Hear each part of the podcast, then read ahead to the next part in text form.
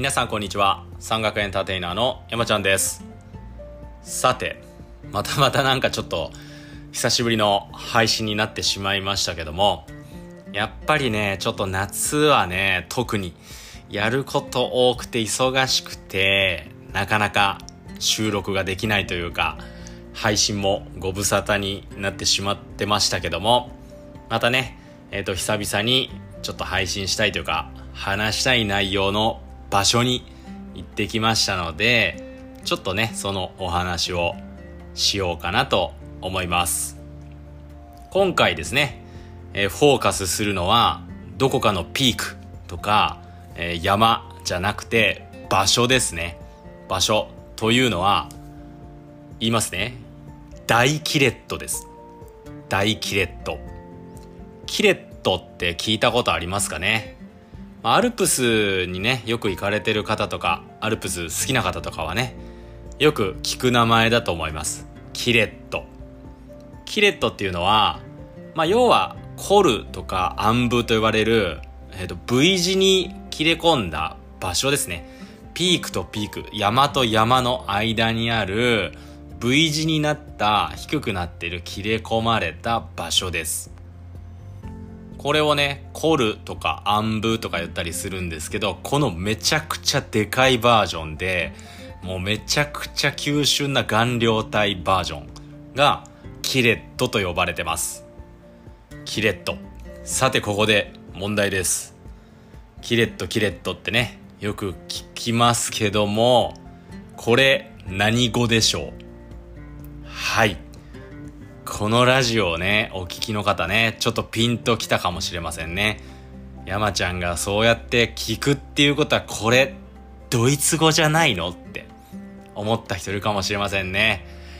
えー、これはですね、ドイツ語ではありません。はい。これはね、日本語です。キレットってね、日本語なんですよ。漢字で書くとね、あの、切れる扉の塔ですね。キレットと書いてキレットと呼びます。日本三大キレット。全部北アルプスにあるんですけども、えー、今回ご紹介する大キレットと八峰キレット。まあ八峰とか八峰八つの峰と書いて八峰キレット。そして帰らずキレット。帰らずの剣なんてよく言いますけどもね。帰らずキレット。帰らずの剣。この3つですね。大キレット八峰キレット帰らずキレット。これがあ日本三大キレットと言われてます、まあ、全部北アルプスなんですけどもこの大キレットっていうのは穂高連峰にあります。穂高連峰ですね。槍ヶ岳から西穂高岳までのこの穂高連峰の間にあるのが大キレット。あとのね八峰キレットと帰らずのキレット、帰らずの剣は、後ろ立山連峰、五立とよく呼ばれますけども、え白馬から唐松五竜鹿島槍というですね、後ろ立山連峰にあるのが他の2つのキレットですね。今回ご紹介するのはこの大キレット、穂高連峰の大キレットです。このね V 字に切れ込んだ顔料体がねまあ見る者を魅了するし来る者を拒むような震え上がらせるようなこう日本アルプス屈指の最難関ルートですね。かなり、えー、難しいルートにもなってきます。ちなみにですけども信州山のグレーディング表というのがあります。長野県が発行している山のグレードですね。この山は結構体力が一定難しいですよとか、この山は、えー、結構技術がいりますよみたいなグレーディングしてくれてる信州山のグレーディング表という表があります。この表で大キレットは E 難度の一番上ですね。最も難しい場所、山ということで位置づけられてます。興味のある方はね、ちょっと調べてみてもらったらなと思います。あのネットで、信州山のグレーディング表って調べたら出てきます。あとね、ちなみに富山にもあるんですよ。僕の住んでる富山県にも富山県山のグレーディング表ってあります。これもね、あの、E 難度、難しい難易度のところは剣岳とか、下の廊下とか、いうふうにね、グレード分けされてるものがあるので、これをね、ちょっと参考に見てもらって、えー、計画立ててもらったり、あの、あ、こういう山があるんだとか、あ、この山ってすごい難易度高いんだなとかっていうのを、まあ、調べてもらうのもいいかなと思います。信州山のグレーディング表ですね。最難関に位置づけられてます。えお手元にね、地図なんかをご用意いただいて、ざくっとどういうルートか説明してみたいなと思うんですけども、この大キレットは穂高連峰にあります。槍ヶ岳から西穂高岳のこの間、まあ、穂高連峰と呼ばれますけども、その中のですね、南岳という山と北穂高岳という山の間にあるのが大キレットです。順番に行くとね、槍ヶ岳からずっと南下していくと、槍ヶ岳、大場岳、中岳、南岳、北穂高岳、唐沢岳、奥穂高岳、西穂高岳。こんな感じですね。で、奥穂高岳と西穂高岳の間にジャンダルムがあります。ジャンダルムですね。よく聞きますよね。ジャンダルム。はい、ジャンダルムですね。ジャンダルムはそう、フランス語です。フランス語。ドイツ語じゃないですよ。フランス語ですね。フランス語で憲兵という意味がありますね。憲兵、まあ兵隊さんですよね。奥にそびえる主砲ですね。大きい山の前衛砲という意味です。前衛砲という意味もあります。主砲にね、立ちはだかる前衛砲とか、憲兵という意味があるのがジャンダルムです。このジャンダルムも穂高連邦にありますね。穂高連邦。今日はね、あの大キレットにフォーカスしてるんですけど、簡単に穂高連邦のちょっと説明というか、穂高ってどんなとこかっていう説明を簡単にしてみようかなと思うんですけど、ざくっと言うと、めちゃくちゃ岩山です。めちゃくちゃ岩山。顔料体ですね。岩歩きが多い、えー、山脈重走路になります。穂高岳ですね。奥穂高岳とか前穂高岳っていうのがあるんですけども、穂高ですね。穂高の御事という神様が祀られてる場所でもあります。穂高の御事、日本のね、神話で出てくる海の神様です。海神、海の神様と呼ばれてます。ふもとにね、安曇野長野県側に穂高神社ってあるんですけども、日本アルプスの総鎮守府ですね。日本アルプスを取りまとめる神様でもあると言われてます。それがね、穂高の御事ですね。昔からですね、この辺りのですね、長野県の安曇野の人々はですね、この穂高岳をご神体として穂高の御事を祀って、その麓に神社を建てて、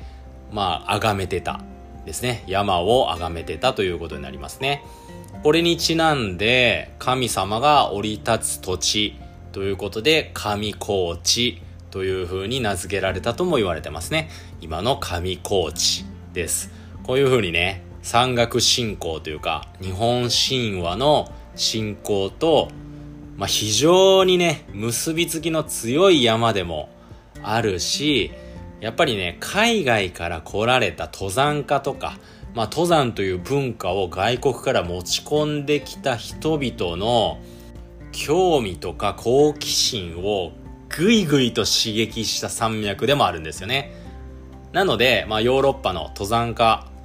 とかが、まあ、こういうところに名前を付けた日本アルプスとかジャンダルムとかですね、ザイテングラートとかいうね、ルートがあるんですけども、こういうふうに、まあ、フランス語とかドイツ語で名前を付けたっていう経緯があります。穂高岳とかね、穂高連峰に関しては、もうね、情報量が多すぎて、ちょっと絞んないと伝えきれないので、今日はね、あの大キレットにフォーカスしますけども、今回、えー、僕が進んだコースというか、僕が登ったコースはですね、新穂高温泉口、新穂高温泉の登山口から、えー、飛騨沢というところを登って槍ヶ岳に、え、向かうルートで、一旦ですね、槍ヶ岳山荘に向かいます。向かいました。槍ヶ岳に関してはね、えー、このラジオの第8回だったかな。第8回の私を穂先に連れてってというですね、積雪期の槍ヶ岳に登頂したお話回で槍ヶ岳をフォーカスしてますので、そちらをね、合わせて聞いてもらえるといいかなと思いますけども、新穂高温泉から槍ヶ岳山荘に向かって、ここでですね、えー、友人と合流していよいよ大キレットに進んでいくっていう感じなんですけども、まあ、今回はねこの、まあ、友人というか友達ですよね。友達の槍穂高全山重曹槍穂全重というチャレンジに乗っかるというかアテンドする形でご一緒させていただいたという経緯です。ですね。まあ無事にですね槍ヶ岳から西穂高岳を経て、えー、上高地に降り立ったということで、えー、その友達のチャレンジも成功したということで、ちょっとね、えー、そのチャレンジ自体は2泊3日だったんですけど、僕はちょっと1日しか休みが取れなかったので、2日目の槍ヶ岳から穂高岳山荘のルートをアテンドするという形で参加させてもらいました。その過程にね、大キレット超えがあるんですよ。大キレット超え。やっぱりね、信州山のグレーディング表最難関と位置づけられるだけあって、簡単なルートじゃないんですよ。結構鎖場とかも多いですし、手を使わないと登れないみたいなクライミング的要素もあるルートなので、そこに臨む心構えも必要ですし、やっぱり準備とかトレーニングみたいなものも必要になってくるかなと思います。槍ヶ岳を出発して、えー、穂高連峰を重曹南下するとすぐにですね、大場見岳、大きく食らうですね、口辺に食べるっていうね、大場見岳という山があって、そのさらに南に中岳という山があります。まあ、ここはね、さささーっとね、越えていける感じなんですけども、ここからね、南岳という山を越える形になって、その南岳と次のね、北穂高岳の間に大キレットがあります。その前にね、南岳小屋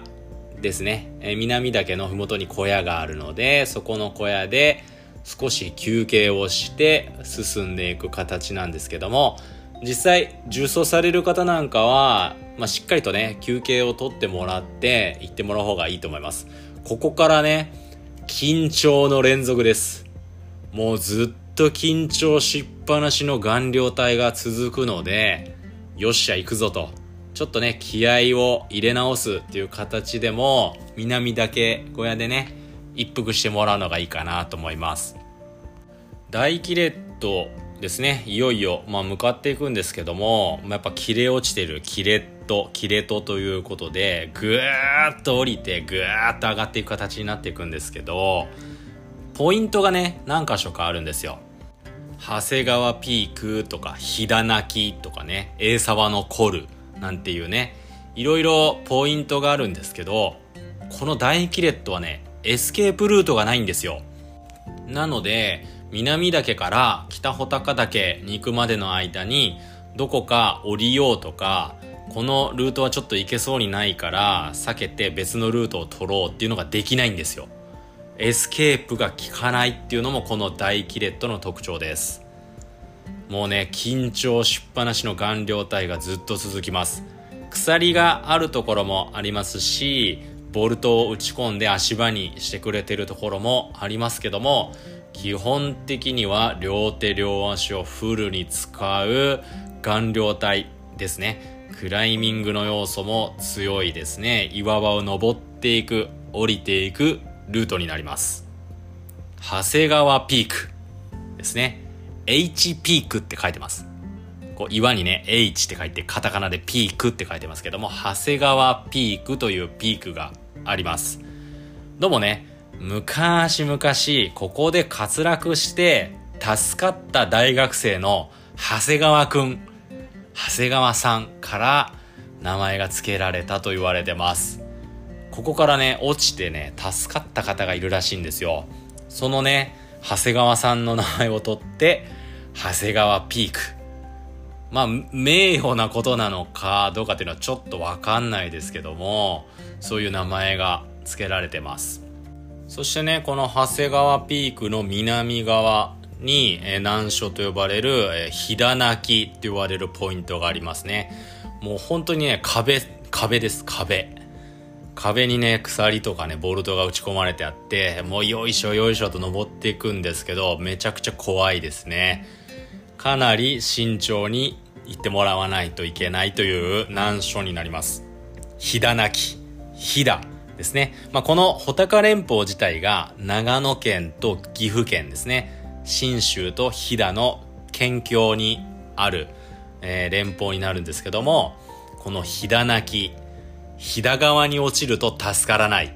ですね。岐阜県側に落ちると特に助からないという理由から飛騨泣きという名前が付けられてるというそうです。怖いですね。本当に気をつけないといけない場所になってきますんで、まあ慎重にね、歩いてほしいなと思います。もちろんね、あのー、顔料体通過しますんでヘルメットもかぶってますし、それなりの装備が必要になってきますので、行かれる方、行ってみたいなーっていう方は事前によく調べて準備して臨んでもらうと。これはね、僕からのお願いでもあります。はい。まあ、キレット越えて、次ね、あの、北穂高岳。に登るんですけども、北穂高岳、もうすぐそこだよっていうところに北穂高岳山荘がありますね。ここであのコーヒーブレイクということでコーヒーを飲みました。北穂高岳山荘のコーヒーカップ、ね、コーヒー皿、カップ皿に乗っかって出てくる、なんともおしゃれなコーヒーを飲んでですね、美味しいんですよ、ここで飲むコーヒーがまた。下ね、長野県側見るとね、唐沢ですよ。あのね、有名な北アルプスの唐沢がね、下にパーンと広がってね、その向こう側にはね、パノラマ銀座、常年岳から長ヶ岳のパノラマ銀座がバーンと広がる、その景色をね、眺めながら、コーヒー飲めるんですよ。入れたてのね、あったかいコーヒー。いやー美味しいですね。で、11時からね、ランチやってます。11時からランチ。ね。僕たちはちょっと11時前に着いちゃったんで、カップラーメンで済ましちゃったんですけど、あの、ボロネーゼとかね、パスタがね、美味しそうでね、なんかカレーも美味しいらしいです。ねえこんなとこでゆっくりと景色眺めながらね、カレー飲んでね、あ、カレー飲んでちゃうわ。カレーを食べて、コーヒーを飲んで、ゆっくりしてたらね、もう、先に進むね、気力を奪われちゃいますよね。あの、カレーも飲み物なんで、カレーとね、コーヒー飲んで、ね、北穂高岳から次はね、唐沢岳。唐沢岳というとこに行きます。ここのね、登りもね、もう壁みたいなとこをね、両手両足使って登っていくんですよ。もう玉ヒュンスポット満載ですね。もう震えるような、こうスポットがたくさんあるんで、慎重にね、越えてもらって、唐沢岳ですね。この唐沢岳を越えるともうすぐ下にですね、穂高岳山荘がありますね。穂高岳山荘。よくこんなところに山小屋なんか作ったなっていうか作れたなっていうような場所にあります。すごい場所にありますよね。えー、テント場もあるのでテント泊もできます。はい。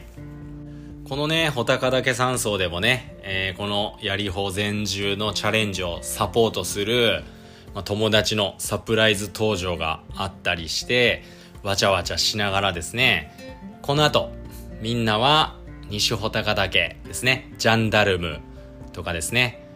逆走スラブとかね、そういう難所を越えて、西穂高岳、から上高地を縦走するルートに移っていくんですけども、僕は、なんせ、日帰りだったので、ここからですね、みんなとお別れ、バイバイしてですね、もう、後ろ髪を引かれる思いで、